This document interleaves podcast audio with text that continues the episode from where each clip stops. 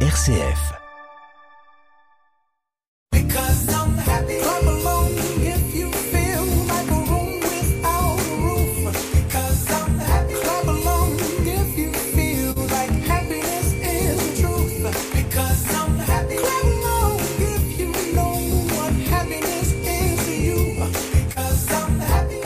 Bonjour, bonjour à toutes et à tous. Aujourd'hui, nous descendons sous le sol et je vous propose quatre activités sympas.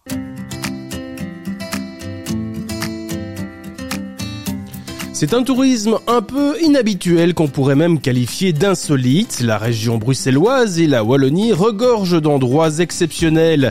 C'est également vrai lorsque l'on descend quelques mètres sous terre. Les mines, les charbonnages, les grottes, les souterrains, les forts enterrés, les égouts sont autant de lieux insolites devenus des attractions touristiques. Nous débuterons cette émission par une visite odorante. Bouchez-vous le nez, nous descendrons dans les égouts de Bruxelles. Nous irons à Couvin découvrir les grottes de Neptune. Un peu plus loin, à Gerpine, nous visiterons le célèbre bois du casier.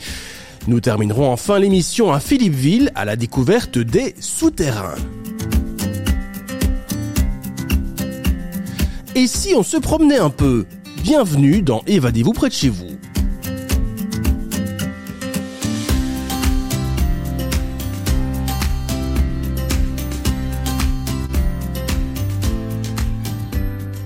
Merci d'écouter une RCF, merci de nous rejoindre dans l'émission Évadez-vous près de chez vous. On descend sous la terre aujourd'hui, comme je vous le disais il y a un instant.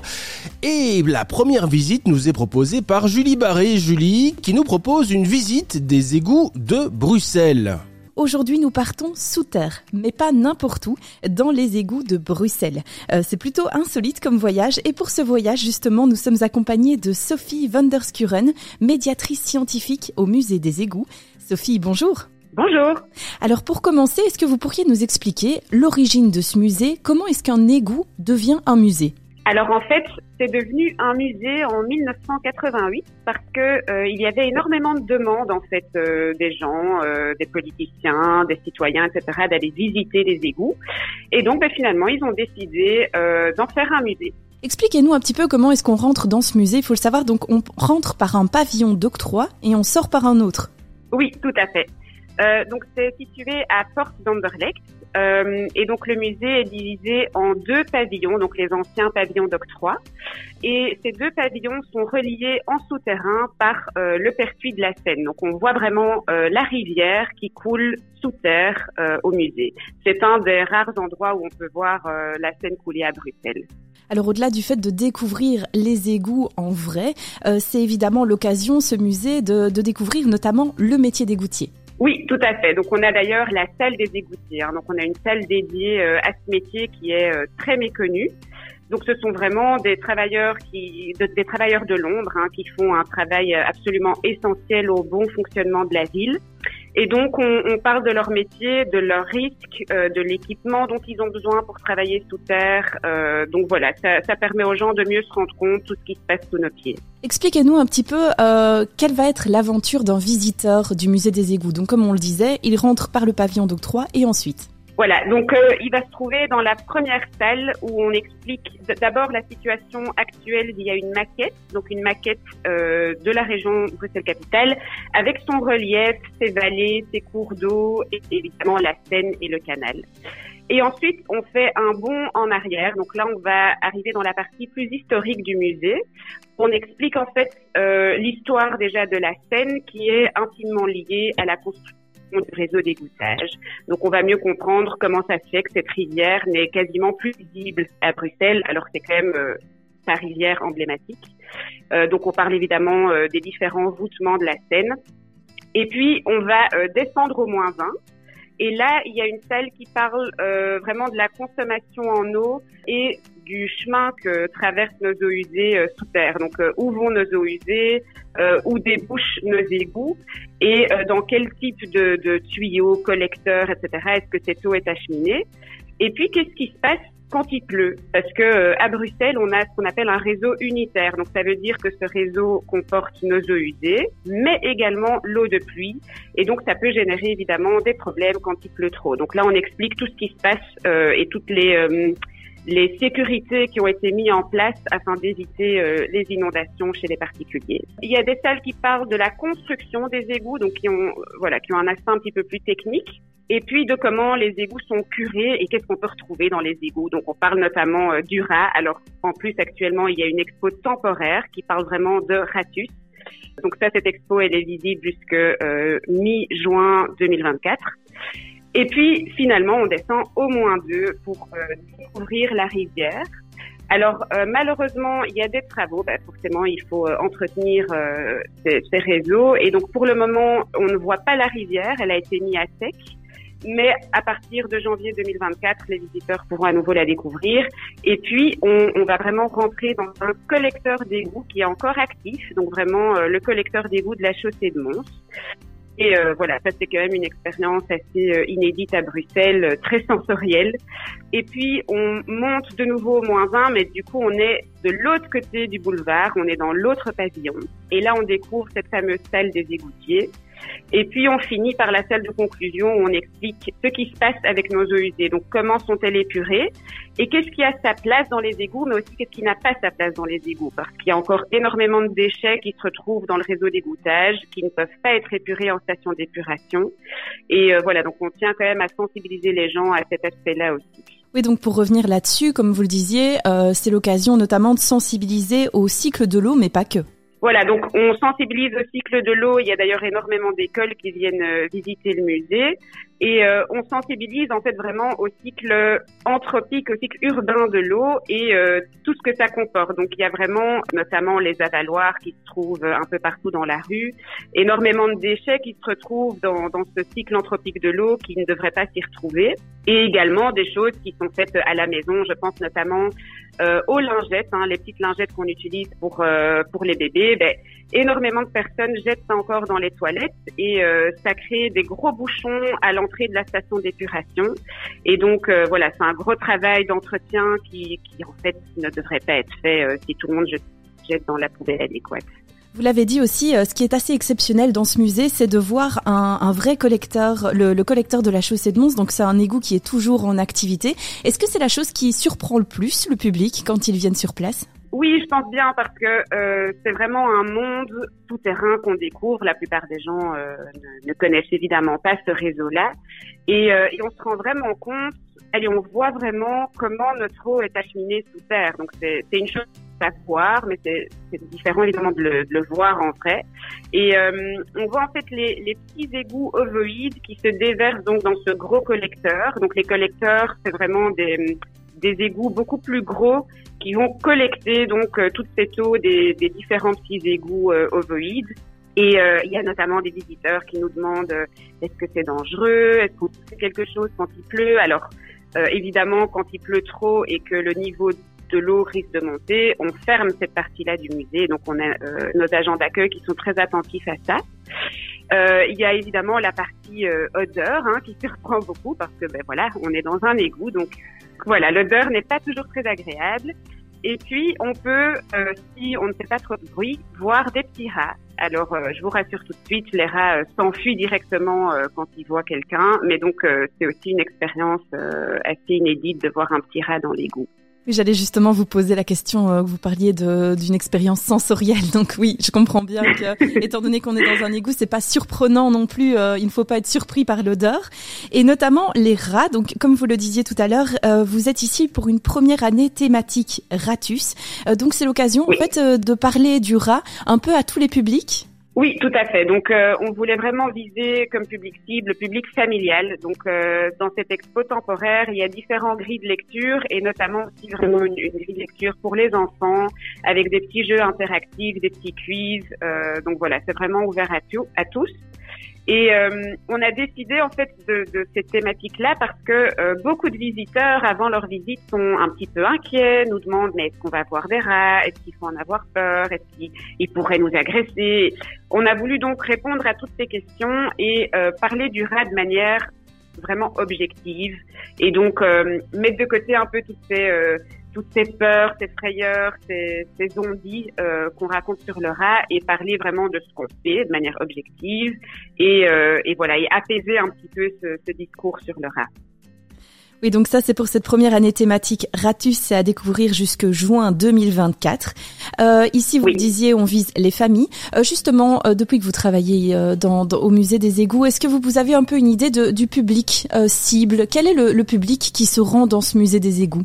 Donc, euh, on a beaucoup, beaucoup d'écoles hein, qui viennent au musée. Et sinon, on a quand même beaucoup de familles également euh, qui viennent euh, le week-end ou les mercredis après-midi.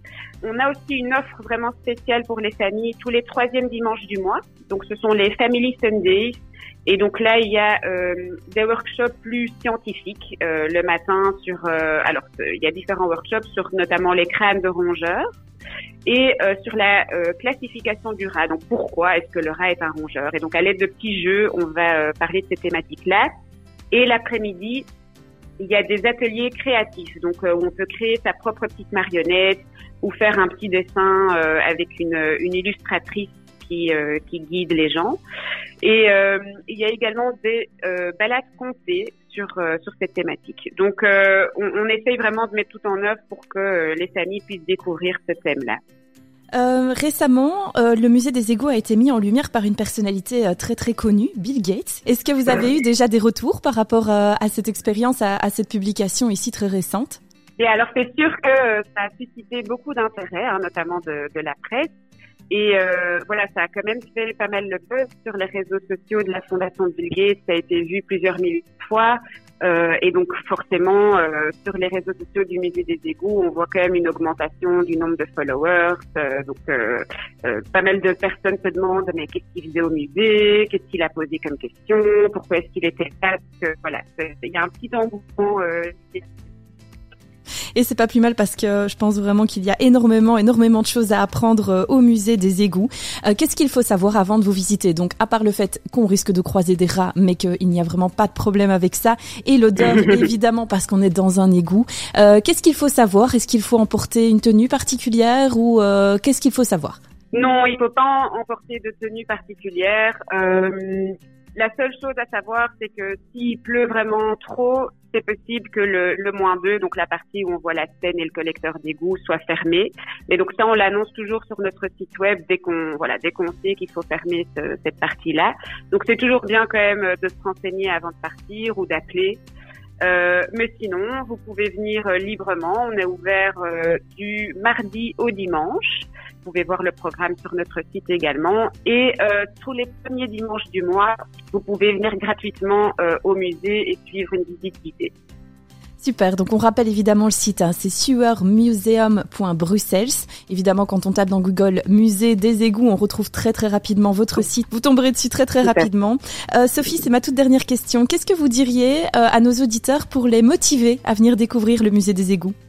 Bien, c'est un musée vraiment insolite, assez fascinant. Donc, euh, c'est un endroit que vous allez voir nulle part ailleurs à Bruxelles. Euh, se balader dans un collecteur d'égout, voir la scène euh, voûtée. Bruxelles, je pense que c'est euh, c'est vraiment un musée à voir.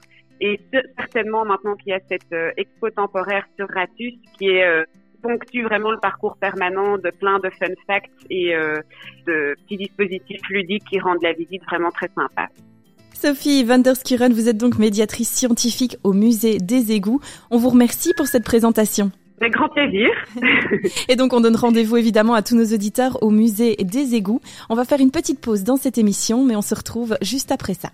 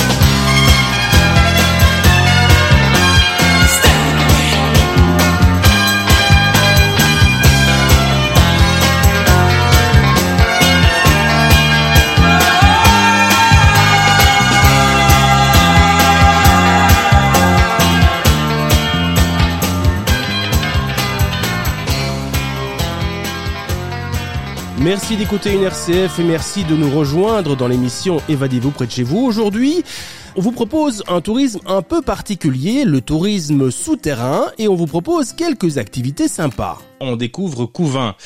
Et à Couvin, eh bien, euh, il y a un site qui est assez intéressant à découvrir. Ce sont les grottes de Neptune. Pour en parler, j'accueille Marise Bourlard. Bonjour. Alors, euh, Marise, les grottes de Neptune, euh, qu'est-ce que c'est? Bah, Ce sont des grottes, évidemment, j'imagine, mais est-ce que vous pouvez nous, nous les présenter, nous en parler un peu? Effectivement, ce sont des grottes, comme, comme vous le dites, et qui sont, euh, qui sont euh, bah, comme la plupart des grottes, mais ce qui en font euh, surtout la particularité, c'est qu'il y a toujours une promenade en barque à l'intérieur de ces grottes. Et c'est un, enfin, un des derniers endroits où vous pouvez naviguer sur la rivière souterraine. Parce que ce qui en fait la particularité, c'est que vous avez l'eau noire, donc c'est la rivière qui a, qui a creusé ces grottes. Euh, cette eau noire, vous pouvez la retrouver aussi à l'intérieur de la grotte et c'est sur cette rivière que vous pouvez euh, faire un petit bout de navigation d'environ 500 mètres. Et c'est surtout ça qui, euh, qui fait la particularité de, de, la grotte et aussi le son et lumière à la fin, à la fin du parcours de visite. Donc ça veut dire que ces grottes, elles sont visitables, on peut, on peut les visiter et se promener à l'intérieur alors? Oui, c'est ça. Donc il y a une première partie euh, qui se découvre avec un guide. Euh, donc cette première partie, c'est dans les étages supérieurs avec un guide. Et puis euh, la visite se poursuit par une navigation souterraine d'environ 10 minutes, un quart d'heure. Et puis se termine par le son et lumière, toujours dans les barques, avant de, ressortir à l'air libre. Et le son et lumière, alors j'imagine que ce sont des des alternances de, musique et de et d'éclairage à l'intérieur de la grotte? C'est la musique de Vangelis. Je ne sais pas si, si vous connaissez. C'est une musique assez euh, assez connue. Et euh, donc il y a une cascade aussi qui, qui, qui s'enclenche durant le son et lumière. Donc il y a des jeux euh, des jeux de lumière et aussi un jeu d'eau. Et tiens, petite question, une grotte comme comme celle-là, est-ce que euh, bah, ça s'entretient? Est-ce qu'il faut en permanence tout au long de l'année y faire des investissements ou, en tout cas la nettoyer ou bien ou ça se gère tout seul? Oui, ben, en fait, c'est un peu comme partout pareil dans, les grottes. Euh, L'eau qui vient de l'extérieur ben, emporte pas mal, pas mal de déchets et euh, ces déchets se retrouvent euh, aussi dans la grotte, d'où l'intérêt de ne pas polluer. et donc, ben, pendant la période hivernale, effectivement, nos ouvriers doivent doivent s'attaquer au, nettoyage du, lac souterrain et puis enlever une partie de la boue aussi qui, euh, qui empêche euh, l'eau de rentrer correctement et de, de remplir euh, de remplir le lac parce qu'il nous faut aussi un, un certain niveau d'eau pour pouvoir naviguer. Donc c'est, effectivement c'est pas mal d'entretien, plus tout ce qui est maintenance électrique et autres. Ça, ça demande quand même pas mal de boulot en période hivernale. Oui, j'imagine que vous, vous parliez d'ouvriers tout à l'heure. J'imagine que travailler dans une grotte, ça doit être aussi assez particulier euh, comme travail, forcément. Oui, tout à fait. Euh, bah, en fait, ici, euh, bah, le, les, les, ouvriers sont aussi des rameurs. Donc, c'est eux qui, euh, qui font la, la, promenade en barque, de même que la maintenance euh, électrique et enfin, la maintenance aussi de, du site en extérieur. Et donc, c'est vrai que c'est un profil un peu particulier. Et enfin, maintenant, je pense que les ouvriers, c'est aussi un cadre naturel très euh, très chouette et un, lieu euh, très agréable pour travailler. Mais c'est vrai que c'est un peu inhabituel. Voilà, ce sont des employés qui ont un rhume toute l'année. Dites-moi, euh, juste pour terminer, cette, cette grotte, en fait, elle a une histoire ou bien elle, elle, est, elle est présente depuis de nombreuses années ou bien il y a un patrimoine, enfin une histoire particulière? Ben, On les a découvertes un peu avant la fin du 19e siècle. on les a découvertes un petit peu par hasard. Et puis, euh, on les a pas tellement euh, exploités de, de, manière touristique. Euh, c'est plutôt après la, la, deuxième guerre mondiale, donc euh, dans les années 50, que l'exploitation a vraiment euh, a vraiment démarré. Et euh, les grottes, en fait, au départ, étaient appelées les grottes de la Dujoire parce que c'est le, le, lieu le lieu dit de cet endroit. Et la Dujoire, c'est l'endroit où où, où l'eau se perd en fait. Donc c'est la perte de la rivière l'eau noire. Donc c'est à cet endroit que l'eau s'engouffre sous terre. Et euh, quand euh, bah, le propriétaire de l'époque a, a, repris euh, l'exploitation touristique, il a changé le nom.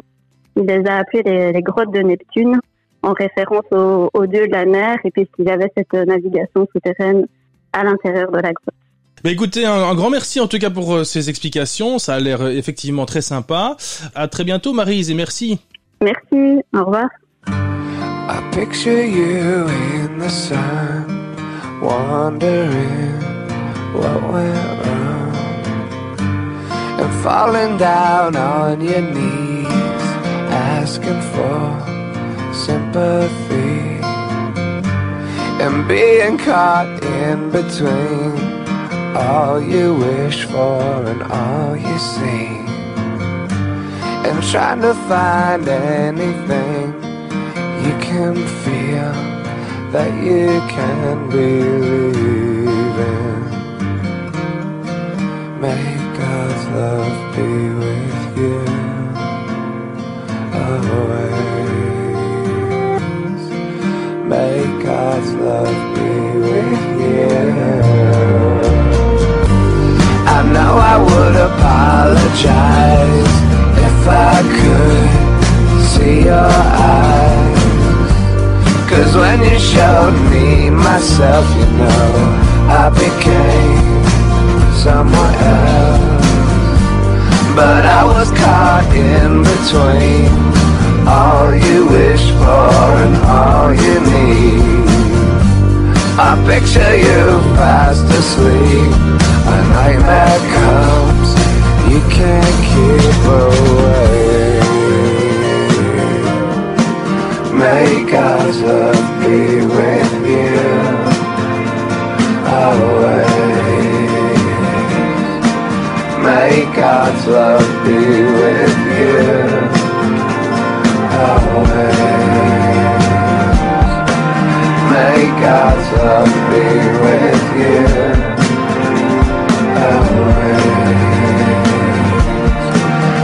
because of being you. Can survive if I.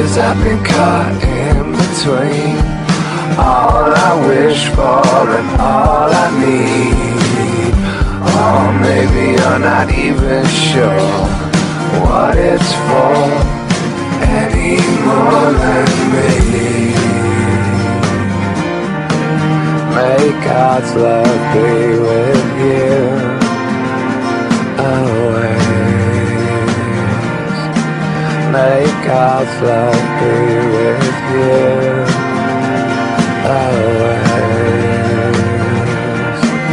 Make us be with you always. Make us be with you. Kiss it if I find my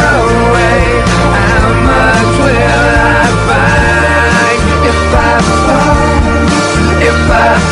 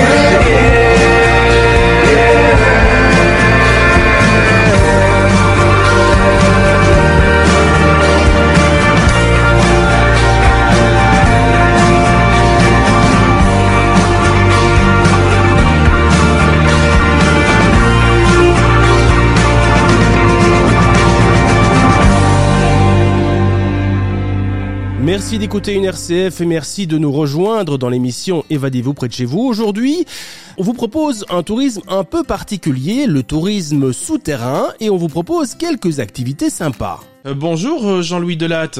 Bonjour.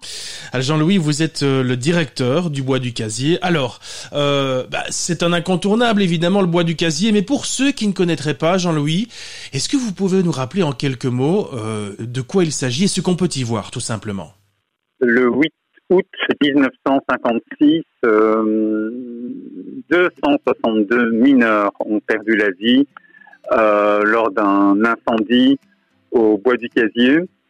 Euh, 262 mineurs de 12 nationalités différentes, dont une majorité d'Italiens.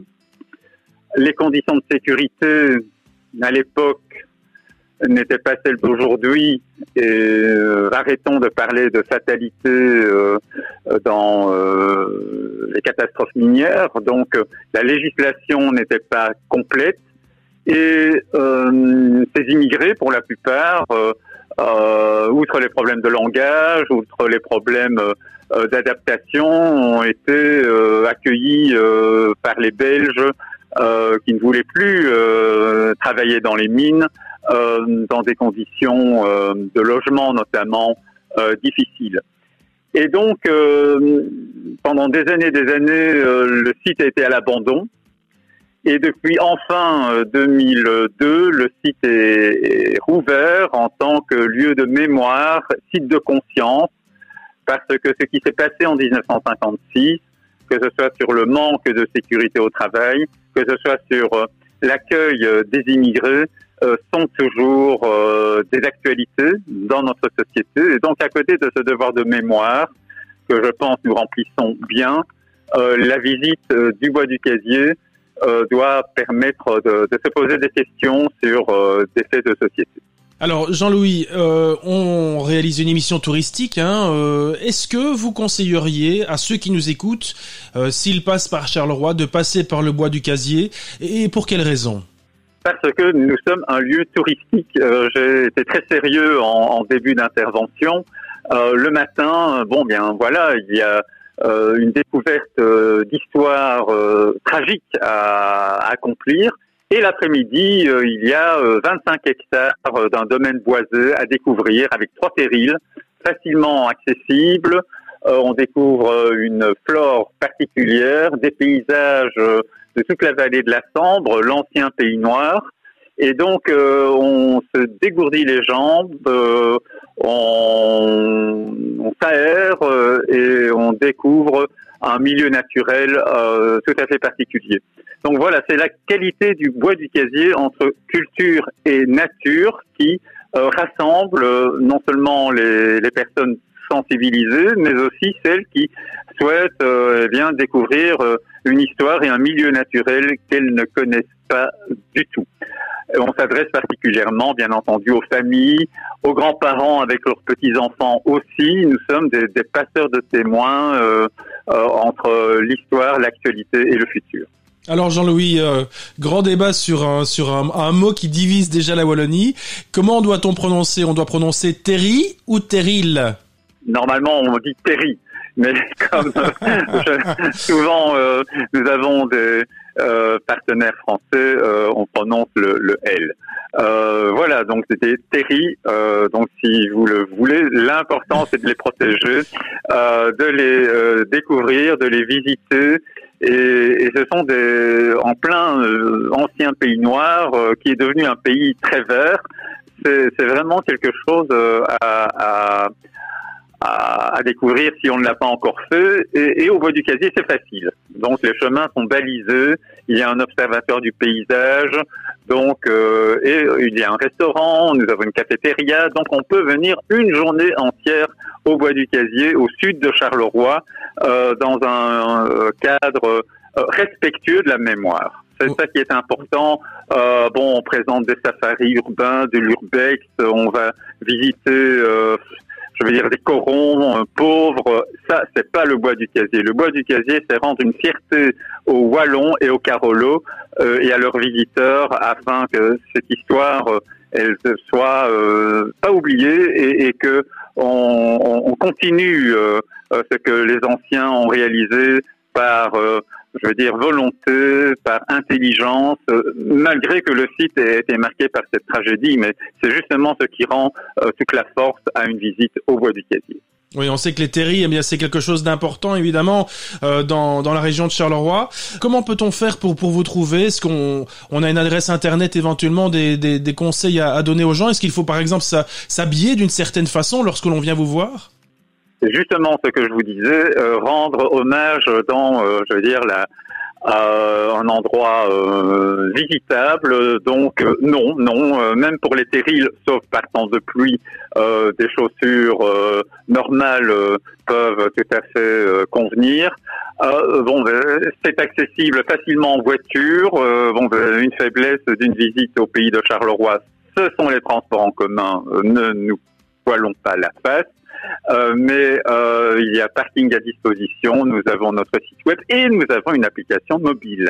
Le bois du casier sur euh, Google Play ou Apple Store, euh, téléchargeable gratuitement, où vous pouvez découvrir en famille, avec des parcours enfants et adultes, non seulement les musées, mais les terrils en 15 étapes.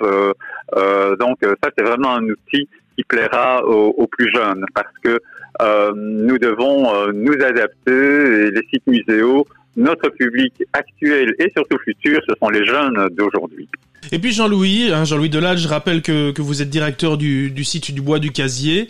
Euh, Jean-Louis, balayons tout de suite une idée reçue. On, a parlé d'une balade tout à l'heure, on parle du Bois du Casier là maintenant. Ça veut dire que on peut aussi euh, avoir des activités touristiques à Charleroi ou dans la région de Charleroi. On ne doit pas, par exemple, se rendre dans, dans le sud de la Belgique. Non, non, nous, on, est, aux portes de l'entre-Sambre-et-Meuse, le bois du casier, donc euh, il n'est pas besoin de passer par la ville pour euh, venir nous, découvrir, mais il est vrai que la ville elle-même a des- une attractivité euh, particulière. Charleroi ne ressemble à aucune autre ville belge par son, histoire, c'est ce qui fait sa force. Faut-il, et c'est ce que la Maison du Tourisme essaie de, proposer encadrer cette offre euh, pour le plus grand le plus grand enrichissement des visiteurs. Euh, donc il y a le, musée de la photographie qui, est à 5 kilomètres, donc on peut très bien coupler ces deux découvertes culturelles en une journée et, on peut passer par le bois du casier avant d'aller à l'odeur, euh, au lac de l'odeur, c'est sur le chemin. Donc euh, euh, pour euh, ceux qui viennent du nord, euh, passer par le bois du casier est un incontournable en descendant vers les lacs de l'odeur. Eh bien, on ne manquera pas de, de passer par le Bois du Casier. Vous êtes ouvert euh, tous, Merci. les, tous, tous les week-ends? On est ouvert tous les jours, euh, sauf le lundi.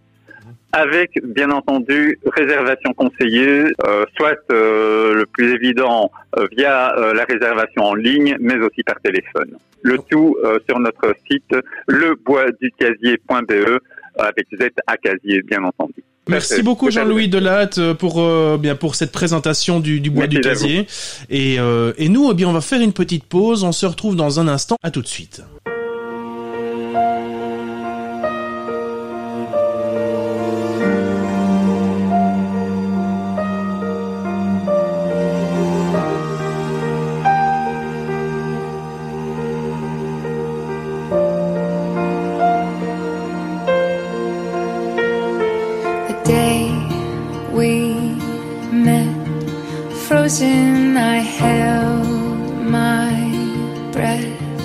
Right from the start, I knew that I'd found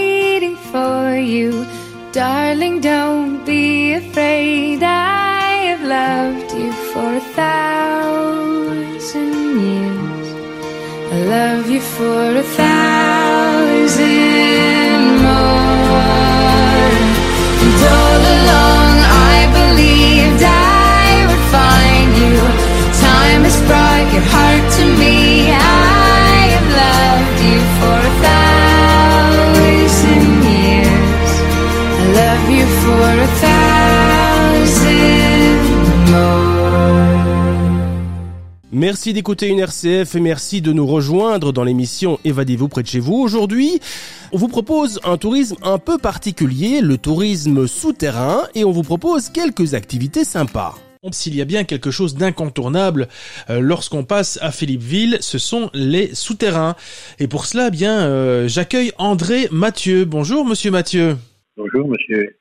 Alors, euh, André Mathieu, vous êtes euh, bénévole à l'Office du tourisme et vous êtes l'un des quatre guides euh, des souterrains. Alors, pour ceux qui ne connaissent pas, expliquez-nous qu'est-ce que c'est, tout simplement.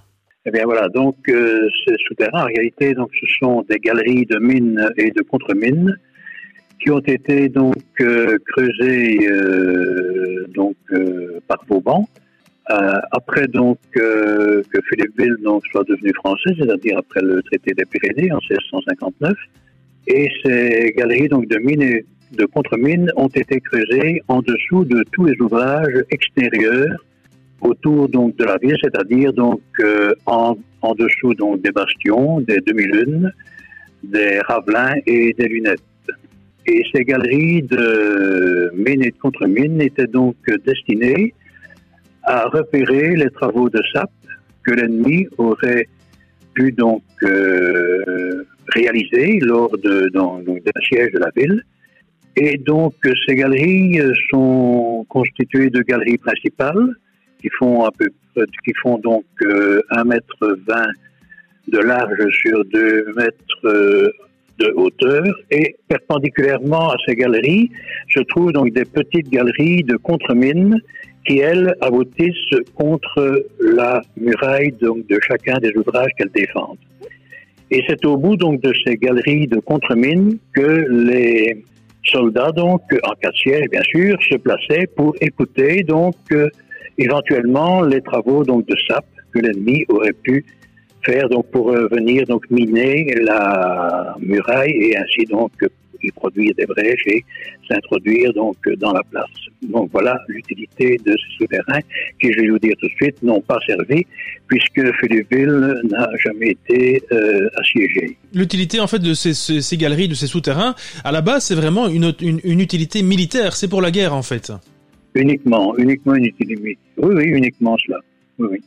Et donc, euh, dans, dans ces galeries, donc, euh, qu'est-ce qu'on peut y voir? Eh bien, elles sont donc euh, euh, voûtées en plein cintre, ces galeries, et on peut y trouver, on y trouve donc d'ailleurs des, des niches, donc euh, qui servaient à placer donc l'éclairage à l'époque.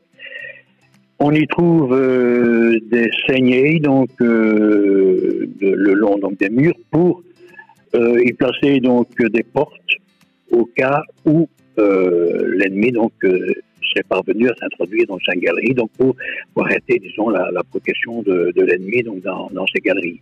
On y trouve également des petites salles qui servaient donc au service des mines. Elles, elles ne servaient donc ces galeries uniquement donc euh, que- qu'à ce, moment-là. Donc voilà en général donc ce qu'on trouve dans, dans ces galeries. euh, Ça veut dire qu'elles sont visitables aujourd'hui alors? Euh, donc ces galeries, oui, sont, sont visitables. Actuellement, donc on a 400 mètres qui sont euh, visitables et euh, donc qui se trouvent en dessous de la Musée Neuf.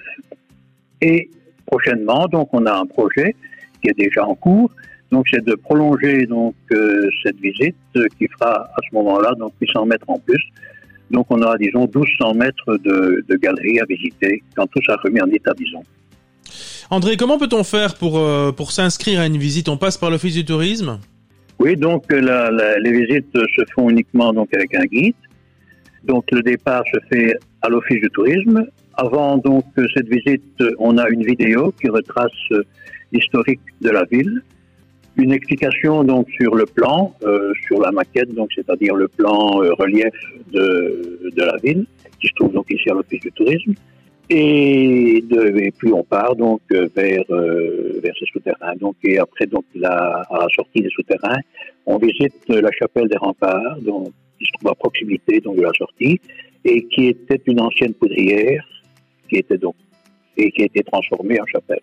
Et après cela, donc, on passe par l'église et on rentre euh, à l'office du tourisme. André, est-ce que c'est un Voilà. incontournable que lorsque l'on vient à, Philippeville euh, de passer par les, les souterrains? C'est quelque chose d'intéressant qu'il faut voir absolument? Oui, certainement, c'est quelque chose de, de, de- je vais pas dire d'unique, mais enfin, c'est quelque chose qui est quand même euh, rare puisque il y, a, il y a très peu de places fortes qui ont un réseau souterrain aussi important donc euh, qu'ici à Philippeville, puisqu'on l'estime à une dizaine de kilomètres ce réseau tout autour euh, uniquement donc tout autour de la ville. Voilà. Derni- Dernière chose, André, euh, pouvez peut-être nous conseiller, est-ce que euh, il y a d'autres choses que vous, qui vous semblent très intéressantes à voir à Philippeville si l'on y passe euh, dans les prochaines semaines, euh, au-delà des souterrains? Mais c'est-à-dire donc disons que Philippeville est une place forte qui a été donc euh, complètement démantelée euh, dans les années euh, 1850 et il ne reste donc de, ces fortifications il ne reste vraiment plus rien si ce n'est donc ces, galeries donc euh, souterraines tout, le reste euh, ce qu'on peut visiter bien sûr donc c'est l'église la poudrière, euh, des anciens bâtiments, la maison de gouverneur, l'ancien hôpital, les, casernes. Donc ça, on peut toujours le voir en visitant la ville. Ce qui est surtout exceptionnel, donc, ce sont ces, ces galeries donc, de mines et de contre-mines. Merci André, André Mathieu. Euh, Je rappelle que vous êtes euh, bénévole à l'Office du Tourisme et que vous êtes l'un des quatre guides, notamment des, des souterrains, que vous nous conseillez de voir euh, si l'on passe par euh, Philippeville. À bientôt André. Voilà, merci. Merci de nous avoir suivis et de nous avoir écoutés une fois de plus sur une RCF dans l'émission Évadez-vous près de chez vous. On se retrouve bientôt pour d'autres destinations touristiques chez nous en Wallonie et à Bruxelles. Je vous souhaite une excellente journée. Because